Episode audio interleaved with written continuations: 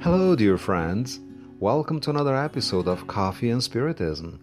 This is Valdemar Francisco, and today Tarcio Rodrigues brings us a message from Emmanuel, taken from the book Pensamento e Vida Reflection and Life, Chapter 4, entitled Instruction, psychographed by Francisco Cândido Xavier.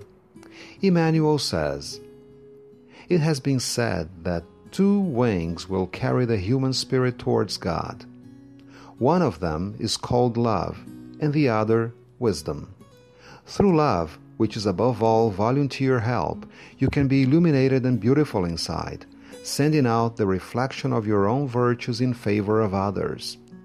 Through wisdom, which starts in the acquisition of knowledge, you can draw upon the influence of those who are in the vanguard of spiritual progress you can reflect off their greatness and be impelled to the Most High.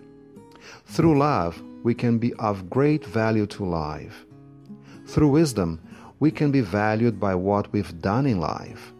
That's why it is so important that intelligence and kindness walk hand in hand. Snubbing kindness is like a kind well in deep shade. It quenches the traveler's thirst, but does not show them the way unloving intelligence can be compared to an important road sign that shows the pilgrims the right way, but abandons them to succumb to the raging thirst. Tarcio's main focus of attention in this passage is on the comparison Emmanuel makes of love and wisdom to thirsty travelers who cross a desert and count on kindness and nothing else these travelers would come across a beautiful well of fresh water that could quench their thirst on the way, but no road sign giving any information about how to leave the desert. Likewise, instructions without kindness would be just as bad. Travelers would come across a road sign with all the necessary instructions, but no well, indispensable for quenching their thirst and helping them find their final destination.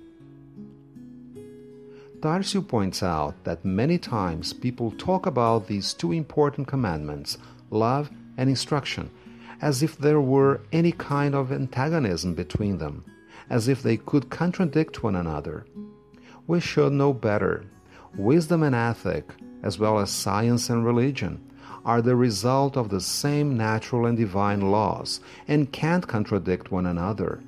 Both wings can help humanity take flight towards better days, where peace and harmony, as well as freedom brought about by enlightenment, can get established.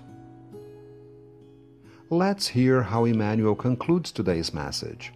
He says, Knowledge contributes to our own redemption, putting us on track so that we can achieve new goals in life we should always study and choose wisely so our ideas and the examples we set reflect the ideas and examples of the superior spirits.